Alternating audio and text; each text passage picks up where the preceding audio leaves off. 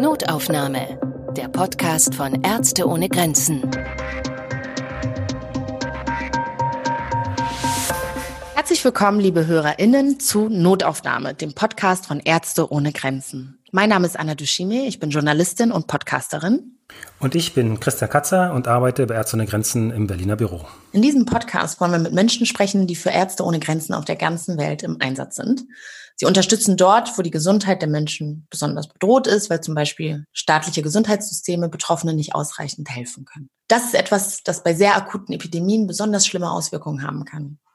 Mit Corona erleben wir gerade vor unserer eigenen Haustür, was die Bekämpfung einer solchen Epidemie bzw. Pandemie erfordert. Neben neuen Viren wie dem Coronavirus gibt es aber auch einige ältere, die regelmäßig auftreten.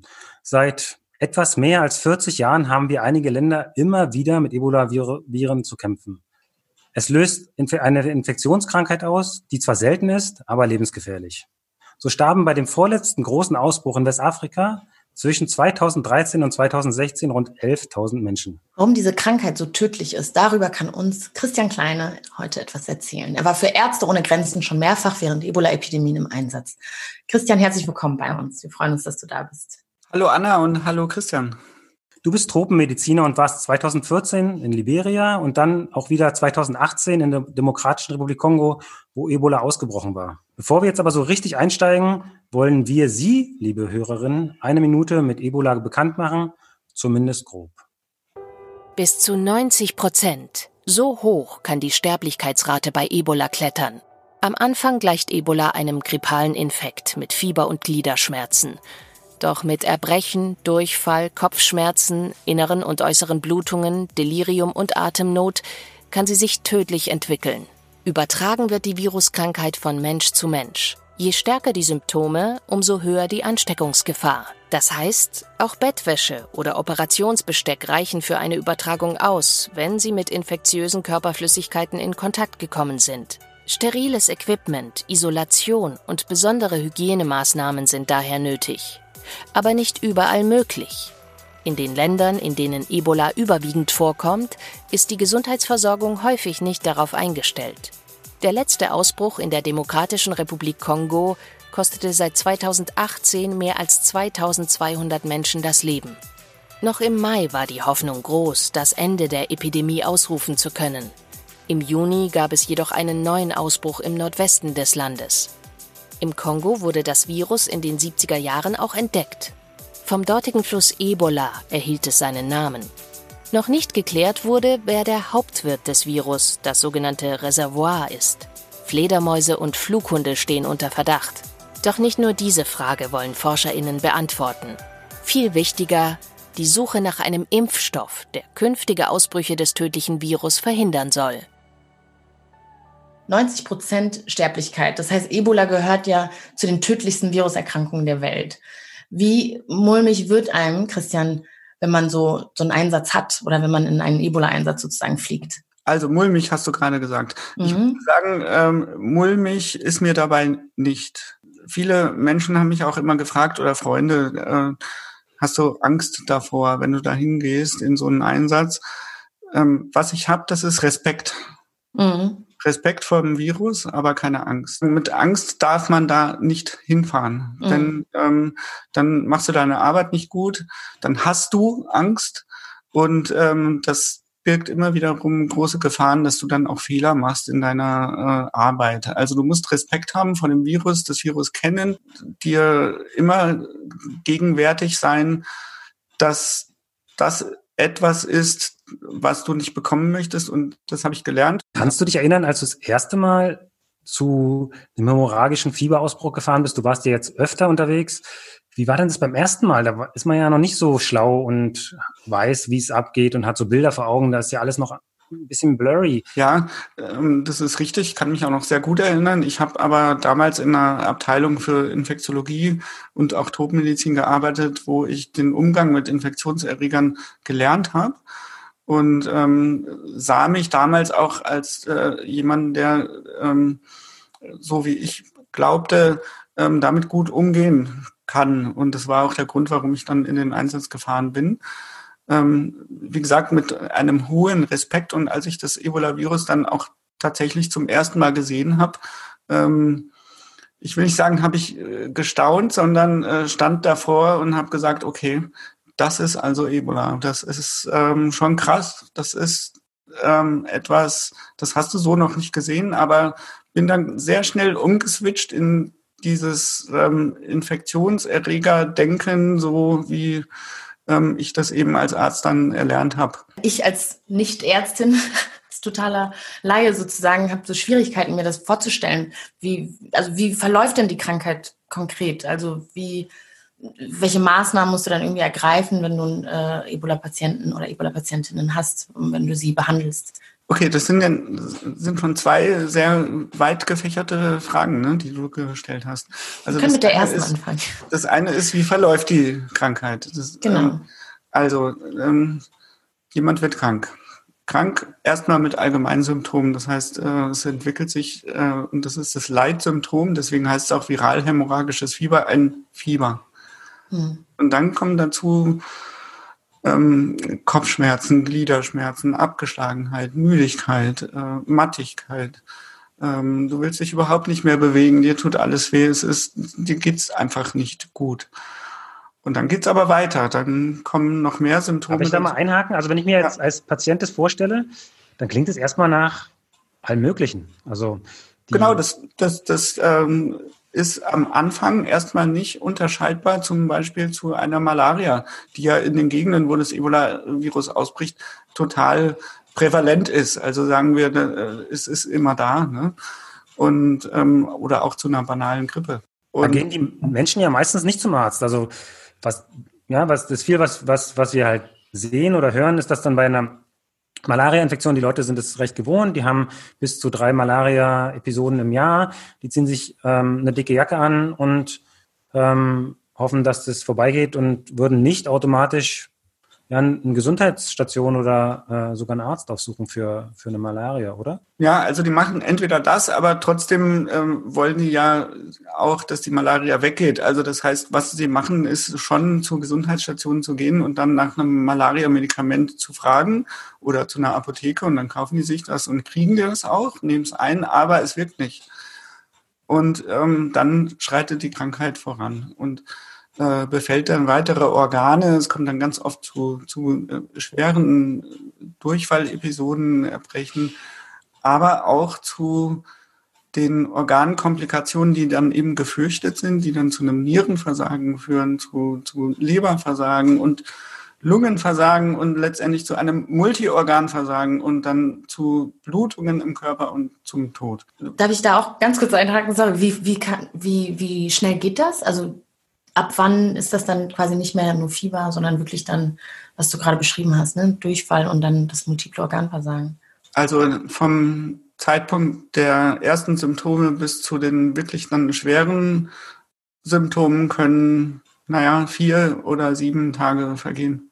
Gab es denn oder hattet ihr oft Fälle, dass Leute dachten, dass sie Malaria hatten und dann ähm, sehr eine Gesundheitsstation aufgesucht haben? Ja, sehr viele Fälle. Und das ist eigentlich vor allem, wenn, wenn so ein Ebola-Ausbruch noch nicht entdeckt ist, ist das die Regel. Die Leute mhm. denken, sie haben Malaria. Und dann ähm, wirken aber eben die Medikamente nicht und dann äh, wird es schlimmer und sie stecken auch noch andere an. Und das ist dann immer mhm. so der Beginn eines Ausbruchs. Wie reagiert man als Patient oder Patientin auf, auf so eine Diagnose? Wie, wie hast du das da erlebt? Also das kann man sicher nicht pauschalisieren, aber wenn so ein Ausbruch deklariert ist und die Menschen dann gesagt kriegen, dass sie Ebola haben, dann ähm, entwickeln sie natürlich sehr große Ängste und auch ja. Existenzängste. Und ähm, was man aber auch immer sagen muss, ist, dass ein Mensch, der Ebola hat und diagnostiziert bekommen hat, dann ja auch separiert wird von den Familienangehörigen weil er ja droht, die, die anzustecken. Das heißt, da geschieht dann eine Isolation und ähm, das ist auch etwas, was in den Köpfen der Menschen eine ganz große Rolle spielt bei der Diagnosestellung, dass sie dann eben wissen, sie sind jetzt allein und nicht mehr im Kreise ihrer Angehörigen. Und die Diagnose einer sehr schwer tödlichen Erkrankung und plus die Isolation ist etwas, was ähm, viele Menschen doch sehr schwer natürlich erstmal nur akzeptieren wollen und wo ne, auch ganz viel Aufklärungsarbeit äh, eine Rolle spielt, dass man die Menschen dabei auch auffängt, auch von psychologischer Seite. Da interessiert mich nochmal, weil wir, wir sind jetzt schon in der, in der Behandlung. Aber die Frage, die bei mir noch im Kopf so ein bisschen hängt, wie wird denn diagnostiziert? Wie, ja, wie, wie passiert denn das jetzt äh, wirklich? Kannst du uns das kurz beschreiben, Christian? Was wir brauchen, ist ein Bluttest. Das heißt, ähm, jemand mit dem Verdacht einer Ebola-Erkrankung wird erstmal in ein Testzentrum gebracht. Das ist gleichzeitig meistens auch ein Behandlungszentrum, aber dort wird unter ja, doch sehr hohen Sicherheitsvorkehrungen, also das heißt, es ist, äh, Ärzte, Krankenschwestern, Pfleger, äh, Ärztinnen mit äh, einem hohen Sicherheitsstandard, also einem äh, Schutzanzug, Blut abnehmen. Und ähm, aus diesem Blut wird dann ein ähm, molekularbiologischer Test gemacht. Also da wird ganz klar der Erreger dann auch diagnostiziert. Und ähm, dann hat man die Diagnose, also positiv oder negativ. Christian, was mich noch interessieren würde, wie kann man sich denn überhaupt die Behandlung wirklich vorstellen, also ganz konkret? Die Behandlung hat sich in den letzten Jahren auch ziemlich geändert. Also noch vor ein paar Jahren, vor allem bei der großen Westafrika-Epidemie, war es so, dass wir symptomatisch behandelt haben. Ähm, Was heißt das? Heißt, Schmerzen gelindert, äh, Flüssigkeitsverlust. Ich habe ja eben gesagt, es äh, kann auch zu Durchfall kommen. Also Flüssigkeitsverlust äh, wieder aufrecht äh, stellt haben, dadurch, dass wir Infusionen gegeben haben zum Beispiel. Ähm, aber wir haben auch symptomatisch behandelt in Form von Palliativbehandlung. Das heißt, Menschen, die im Sterben lagen, sterben gelindert, äh, geholfen, ähm, schwierige äh, Zeiten oder Situationen zu überstehen oder einfach auch ähm, ja ähm, zu, zu begleiten, will ich mhm. mal sagen. Ja, es war also noch vor ein paar Jahren eine Erkrankung, wo wir mit Händen oder leeren Händen viel mehr dastanden. Es hat sich aber seitdem sehr viel getan. Es gibt mittlerweile auch Medikamente, die auch gezielt äh, gegeben werden und auch gezieltes Virus bekämpfen, zum Beispiel Antikörper. Das ähm, ist jetzt in der Epidemie im Kongo äh, zum ersten Mal auch so richtig angewandt worden und ähm, klingt eigentlich recht vielversprechend, so wie wir das bislang ähm, glauben und auch schon gesehen haben. Also es ist, äh, es äh, ziemlich viel passiert in den letzten fünf Jahren. Als Mediziner, was würdest du denn wünschen, in der Hand zu haben, wenn du Ebola behandeln musst? Ich würde mir natürlich wünschen, dass ich ein ganz gezieltes Medikament habe, mit dem ich das total eliminieren kann, behandeln kann. Danach ist der Patient geheilt. Wir sind gerade auf dem Weg dazu, muss man ganz klar sagen. Und als Mediziner würde ich mir aber auch wünschen, dass ich eine präventive, ähm, nicht Behandlung habe, sondern eine präventive Waffe, will ich mal sagen, in Form einer Impfung. Und auch da ähm, hat sich viel getan in den letzten Jahren. Auch jetzt in der Epidemie im Kongo ist ähm, nicht zum ersten Mal, aber äh, sehr großflächig eine Impfung ähm, ähm, eingesetzt worden, die sogar mittlerweile lizenziert ist in der Demokratischen Republik Kongo. Und ähm, inwiefern der großflächige Einsatz da jetzt auch ähm, sehr dazu beigetragen hat, dass die Fallzahlen im Kongo sehr, sehr zurückgegangen sind, ähm, wird man dann demnächst wissen. Aber ich glaube, da ist einiges passiert. Und wie kann ich mir das dann vorstellen? Wie wird dann geimpft? Wird da die ganze Bevölkerung geimpft oder wird ähm, um betroffene Fälle oder Häuser oder Dörfer herum geimpft? Also das, das Ganze hat angefangen zu Beginn der ähm, Epidemie 2018. Und äh, da wurden zuerst, und das Ganze auch im Rahmen einer Studie, weil da war der Impfstoff noch nicht zugelassen, ähm, erstmal alle Kontaktpersonen eines Erkrankten geimpft. Das nennt man dann Riegelungsimpfung. Und man hat dann aber auch eine zweite Riegelungsimpfung gemacht. Das heißt, man hat die Kontaktpersonen der Kontakte des Indexpatienten geimpft. Also zwei Ringe quasi um einen ähm, Erkrankten gezogen. Klingt total aufwendig. sehr aufwendig. Und was man zusätzlich aber auch gemacht hat, ist, dass man alle ähm, Gesundheitsmitarbeiter geimpft hat. Das sind ja die Leute, die an vorderster Front mit Ebola dann auch in Kontakt kommen könnten. Und äh, auch wenn sie Schutzanzüge tragen, aber auch die hat man alle geimpft. Ich habe auch die Impfung gekriegt. Äh, das Ganze noch im Rahmen einer Studie eben damals. Ähm, ich habe dann auch nicht Nein gesagt. Ähm, ich habe aber, muss ich auch ganz klar sagen, mich nicht anders verhalten. Also ich habe mich genauso verhalten, als hätte ich die Impfung nicht gekriegt.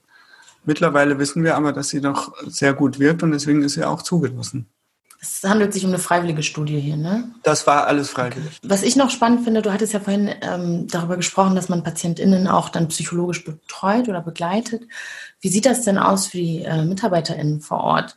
Ihr seid ja irgendwie ständig mit Tod sozusagen konfrontiert oder mit schweren Krankheiten. Wie, wie ist das erstmal für dich persönlich und gibt es da irgendwie ja, Strukturen oder so, die euch da auch so ein bisschen nicht an die Hand nehmen, will ich sagen, aber die euch da auch irgendwie begleiten? Ja, das gibt es. Und dann muss ich eigentlich anfangen, schon bevor ich in den Einsatz gehe. Ne? Also du kannst in so einen Einsatz, von dem du vorher auch erstens gesagt kriegst, zweitens weißt, wenn du sowas schon kennst, dass mhm. das ein Einsatz ist, der von psychologischer Seite sehr belastend sein kann. Das heißt, du siehst sehr viele Menschen sterben, du siehst sehr viel Leid, du musst Menschen äh, voneinander separieren, äh, isolieren. Ähm, das geht natürlich schon an einen ran. Zweitens ist es so, dass wir innerhalb des Einsatzes aber schon auch Strukturen haben, dass wir Psychologen an unserer Seite haben, mit denen wir immer reden können. Mhm. Plus als nächstes auch die Möglichkeit haben, wenn wir sagen, das klappt so nicht, äh, ich muss nach Hause, ich äh, komme damit nicht klar, das jederzeit machen können und wir innerhalb eines Teams auch gegenseitig auf uns achten. Das heißt, wenn wir sehen, jemand kommt möglicherweise da nicht mit klar, dann auch die Alarmglocke äh, schellen. Okay. Das nächste ist, wann ist der Einsatz zu Ende? Wir ähm, beenden den Einsatz in der Regel nach ungefähr vier Wochen und mhm. dann ähm, haben wir ein Nachgespräch mit einem Psychologen auch, der äh, natürlich den ganzen Einsatz mit uns nochmal durchgeht und auch eruiert und ob da irgendwie Bedarf ist, dass äh, von psychologischer Seite auch ähm, Hilfe angeboten werden sollte.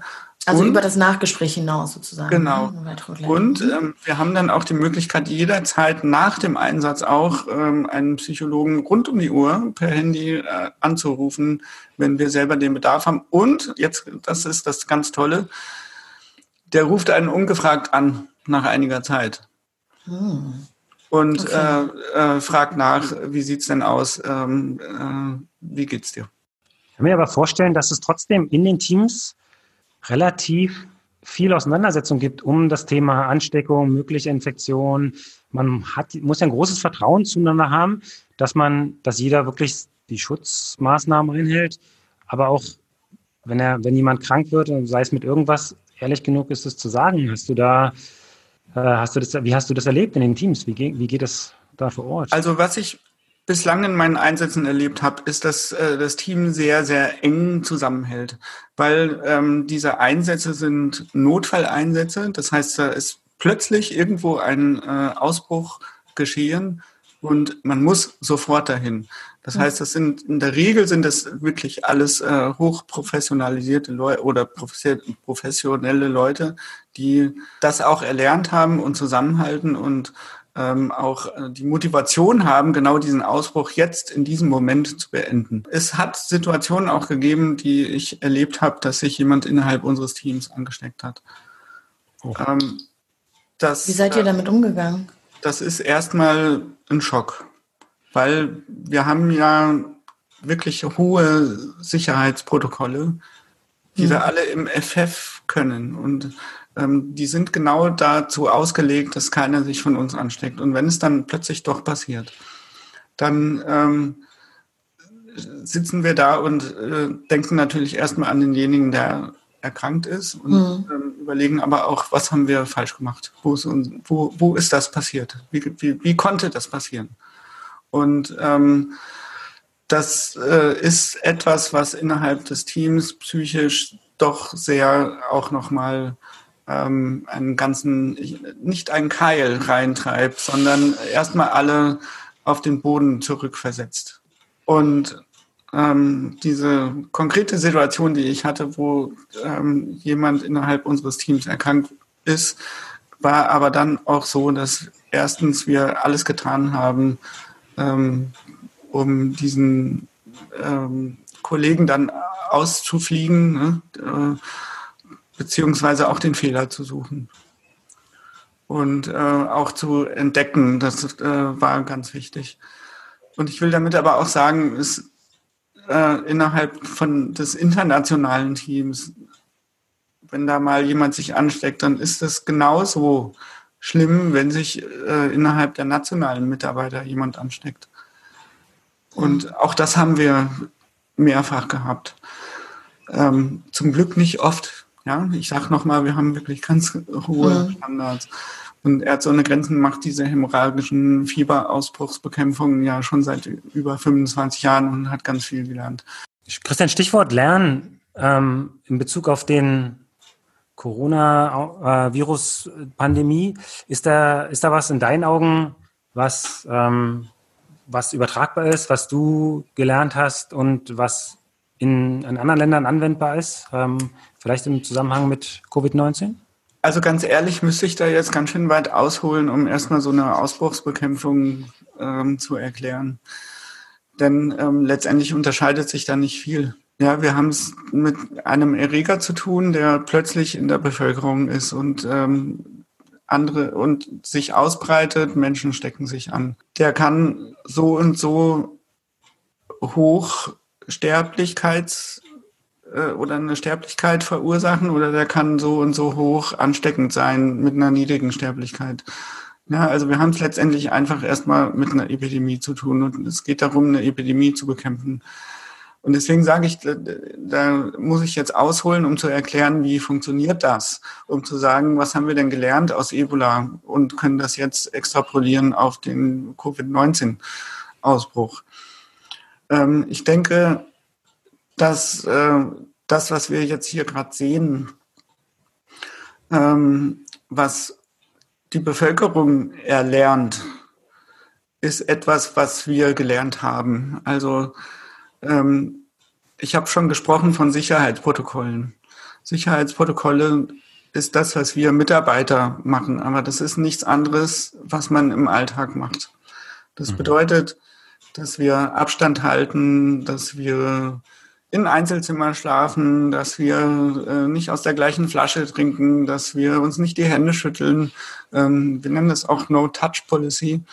Und das ist etwas, das haben wir Mitarbeiter von Ärzte ohne Grenzen bei den Ebola-Ausbrüchen wirklich tief verinnerlicht. Genau, so No-Touch, sich nicht anfassen, ist ja auch wirklich was, was im Moment aktuell ist. Man soll sich nicht die Hände schütteln, man soll sich nicht zu nahe kommen. Meintest du sowas? Genau, sowas mhm. meine ich. Also es ist äh, generelle Regel in den äh, Ebola-Ausbrüchen. Ja, es geht gar nicht ohne. Und ähm, du isolierst dich quasi selbst. Und ähm, wir haben das zum Beispiel auch in den Ebola-Behandlungszentren. Da haben wir anderthalb Meter Abstände, manchmal zwei Meter Abstände zwischen Angehörigen und den Patienten. Ne? Und wir haben auch zwischen uns äh, diese Abstandsregelung. Wenn, und das will ich ganz kurz sagen, du das jetzt einen Monat lang machst und du kommst zurück nach Deutschland und äh, wir haben in Deutschland keine Ebola-Epidemie und wir haben auch keine Covid-Pandemie und du kommst zurück und läufst ähm, durch, ich wohne in Frankfurt, durch eine Fußgängerzone, die dann am Samstag total belebt ist und kommst frisch aus dem Einsatz und du, die Leute dringen dicht an dir vorbei, dann bist du erstmal total brainwashed und denkst dir, oh Gott, die kommen mir alle zu nah. Ich will damit nur sagen, man verinnerlicht das. Ne? Und ähm, sich durch so eine Menschenmasse durchzubewegen nach so einem Einsatz ist erstmal für einen total schwierig. Was haben wir daraus gelernt? Wir haben gelernt, dass es total wichtig ist, dass es Sinn macht. Und ähm, bei der Covid-19-Pandemie, auch wenn die jetzt über vor allem Tröpfcheninfektionen, vielleicht sogar etwas Aerosole äh, übertragbar ist, ist natürlich die Abstandshaltung ebenso wichtig. Und ähm, das jetzt hier unserer Bevölkerung äh, klar zu machen, dass das so wichtig ist, ist, denke ich, etwas, was wir definitiv gelernt haben, was total Sinn macht. Die nächste Sache ist, und das haben wir eben kurz angesprochen, ist ähm, zum Beispiel ähm, Hände waschen, ja, eine, eine ganz normale, gute Hygiene ähm, zu walten. Nachdem ich irgendwas angefasst hatte, nachdem ich mir in meine äh, Öffnungen des Körpers, nämlich Mund und Nase vor allem, äh, anfasse. Ähm, dass das mit gewaschenen Händen geschehen sollte, denke ich, ist ebenso etwas, was ähm, die Bevölkerung in den afrikanischen Ländern, die Ebola schon mal gesehen haben, äh, total verinnerlicht haben. Und ähm, was wir auch jetzt hier bei uns erstmal erlernen müssen. Und es ist, denke ich, etwas, wo wir schon daraus gelernt haben aus den vergangenen Epidemien, die wir versucht haben zu bekämpfen. Okay, also das sind ja schon ein paar Sachen. Hände waschen, Abstand halten. Ähm, wir haben von dir gehört, dass Behandlung wichtig ist, Behandlungsmöglichkeiten für die Medizinerin äh, und der Wunsch äh, nach einer Impfung. Da sind ja offensichtlich doch viele Punkte, die ähm, vergleichbar sind. Äh, was mich noch interessieren würde, aus Patientensicht, äh, wenn man dann geheilt ist oder die ähm, Krankheit überlebt hat, ähm, äh, was, äh, wie hast du das erlebt bei, bei den Patientinnen, die du behandelt hattest? Was wir bei Ebola jedes Mal sehen, ist eine ganz ungeheure und ganz fürchterliche Stigmatisierung der Menschen, die ähm, das Virus haben. Ähm, das heißt, die Angst vor diesem sehr hochsterblichen Virus ist einfach in der Bevölkerung sehr hoch. Und ähm, jemand, der geheilt ist, ist natürlich erstmal sehr froh, äh, nun gesund zu sein. Man muss aber auch sagen, dass ähm, es auch teilweise Langzeitschäden gibt. Also da gibt es auch immer noch Gebrechlichkeiten, die die Menschen mit, dann, mit sich führen, sei es Augenprobleme oder auch äh, anderes. Die haben aber auch sehr viele Menschen aus ihrem Leben verloren, weil die Ansteckung so hoch ist ähm, und die Sterblichkeit so hoch ist. Das heißt, jemand, der Ebola hatte, der hat mit einer Wahrscheinlichkeit von circa 60 Prozent 60 Prozent seiner Familienmitglieder verloren. Das, das heißt, man entlässt ihn eigentlich auch in ein, eine Ungewissheit, äh, wo äh, viele seiner Lieben nun fehlen und wo er möglicherweise aber auch nun in seinem Dorf nicht mehr anerkannt wird, weil die immer noch Angst vor ihm haben, obwohl mhm. er eigentlich geheilt ist.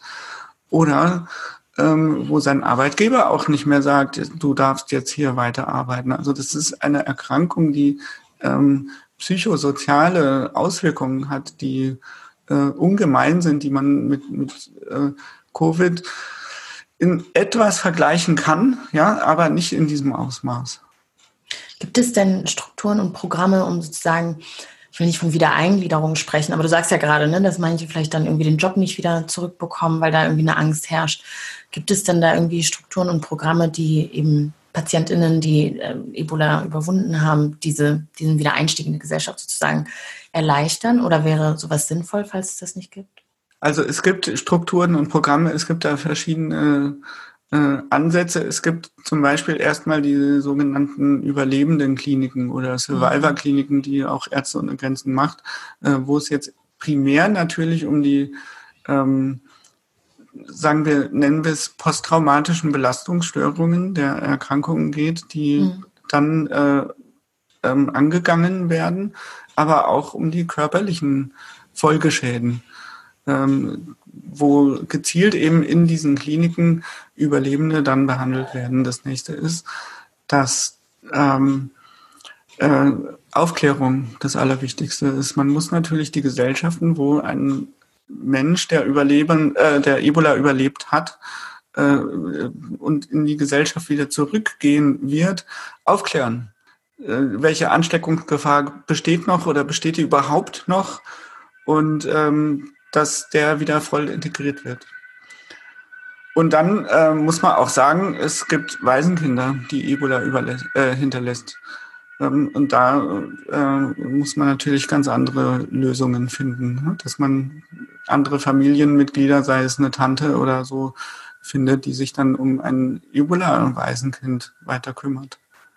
Christian, du hast ja gerade von den Kindern gesprochen. Wie ist das denn eigentlich? Wie kann ich mir das denn vorstellen? Ist Ebola oder wie man Ebola verhindert und ähm, irgendwie diese Aufklärung sozusagen, ist das Teil des Curriculums? Wird das in der Schule beigebracht oder gibt es irgendwie spezielle Programme in den Gesundheitsstationen für die Kinder oder so? Ich muss dir sagen, das ist ein frommer Wunsch. Hm. Ja, also ein Ausbruch, eine Erkrankung. Und wir sehen das ja jetzt gerade bei Covid, wie viele Facetten das hat, an äh, wo vielen Ecken man äh, was schrauben kann und wo man was ändern könnte, wie hochkomplex das ist. Ähm, wenn du mich jetzt fragst, äh, gibt es da Programme, dass man äh, mit den Kindern was macht? Natürlich äh, sind das alles wünschenswerte Sachen. Ich muss sagen, es gibt so erstmal nicht. Ähm, ja. Aber es gibt Kinder natürlich jeglichen Alters. Und ich ähm, muss sagen, ich äh, erinnere mich an eine Situation, die war wirklich herzzerreißend. Also die hat mich fast in Tränen nahegebracht. Da ist ein äh, kleines Kind, ich glaube, das war ungefähr vier Jahre alt. Das können sie nicht aufklären. Ne? Und es ist ähm, isoliert worden, weil es ähm, Ebola hatte und war somit allein. Die Eltern hatten keinen Ebola. Das muss, ja, die mussten also außerhalb des Behandlungszentrums bleiben. Und das ähm, Kind war glücklicherweise noch so, ähm, ich will mal sagen, gesund, ne, dass es rumlaufen konnte. Also es war noch nicht schwer krank. Mhm. Und ähm, das lief rum und heulte und heulte und schrie die ganze Zeit Mama und ähm, wollte quasi natürlich zu den Eltern. Und ähm, wo ich dann ganz dankbar war, dass wir ähm, Ebola-Überlebende hatten, also die schon ähm, die Erkrankung durchgemacht hatten und protektive Antikörper, die das nicht mehr kriegen können, haben und äh, sich dann um dieses Kind haben kümmern können, äh, ohne einen Schutzanzug. Und das äh, fand ich sehr bewegend, das zu sehen. Und es ist auch so hilfreich, dass wir sowas haben äh, oder dass es Menschen gibt, die genau sowas dann ähm, machen können. Aber das ist äh, Ebola ist, ich sag's nochmal, eine ganz krasse Erkrankung. Du, Christian, das bringt mich auf ein anderes Thema und zwar ähm, die Ebola-Ausbrüche, über die wir heute gesprochen haben, sind ja meistens in ländlichen Gebieten, wo es oft schon sehr geschwächte Gesundheitssysteme nur gibt. Ähm, und dann kommt so ein, ja, so eine heftige Krankheit, von der du gesprochen hast, dazu. Ähm, äh, was passiert denn mit den anderen Krankheiten ähm, und, äh, und dem Gesundheitssystem, was eh schon so ähm, schwach war äh, und, und die Malaria, die wir an, angesprochen hatten, ähm, wie sieht es denn da mit Behandlungsmöglichkeiten dann aus, wenn sich alles auf Ebola konzentriert? Sobald eine Ebola-Epidemie beginnt und dann ähm, grassiert, dann bricht das gesamte Gesundheitssystem zusammen. Und das führt dazu, dass, wie du schon sagst, zum Beispiel Malaria oder aber auch die Masern ähm, oder auch Impfkampagnen nicht mehr durchgeführt werden können. Aus mehreren Gründen. Also zum einen, weil die Menschen nicht mehr in die Krankenhäuser wollen und gehen, weil äh, dort gerade Ebola grassiert. Zum anderen aber auch, weil oft äh, Gesundheitsmitarbeiter auch äh, von Ebola infiziert werden oder sterben äh, und somit wir viel weniger Gesundheitsmitarbeiter haben. Und das ist ein ganz großes Problem und es sterben während einer Ebola-Epidemie viel mehr Menschen an anderen Erkrankungen wie zum Beispiel Masern oder auch Malaria oder auch, weil keine Geburten mehr gemacht werden, weil die Krankenhäuser zu sind, äh, durch die Epidemie und nicht an der Epidemie. Also nicht an Ebola, sondern durch oder wegen Ebola. Und das ist äh, eine ganz schlimme Sache. Und ich glaube, wir sehen auch so ein bisschen in verschiedenen Gesundheitssystemen jetzt momentan das äh, in der Coronavirus-Epidemie in verschiedenen Ländern, hier in Deutschland äh, ist es bislang ganz gut gelaufen. Ähm, aber man darf das nicht vergessen, dass eben andere Erkrankungen genauso noch grassieren und äh, wichtig sind zu behandeln. Danke, Christian, dass du uns mit auf deinen Einsatz genommen hast.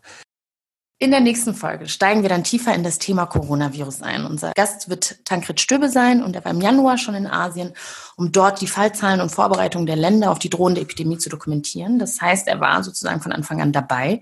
Wir wollen dann von ihm wissen, ab wann man eigentlich weiß, ob sich ein Virus stärker als lokal ausbreiten wird. Damit Sie das nicht verpassen, liebe Hörerinnen, abonnieren Sie doch die Notaufnahme, wo immer Sie diesen Podcast gerade hören. Ärzte ohne Grenzen nimmt in Deutschland keine staatlichen Gelder an. Daher ist die weltweite Nothilfe wie die Arbeit von Christian äh, in Ebola auf private Spenderinnen angewiesen. Unterstützen Sie uns mit Ihrer Spende und ermöglichen Sie unsere Arbeit. Auf msf.de-podcast finden Sie einen Spendenlink als auch Bilder zu dieser Folge. Hören Sie doch auch bei der nächsten Notaufnahme von Ärzte ohne Grenzen wieder rein. Bis dahin, alles Gute. Tschüss.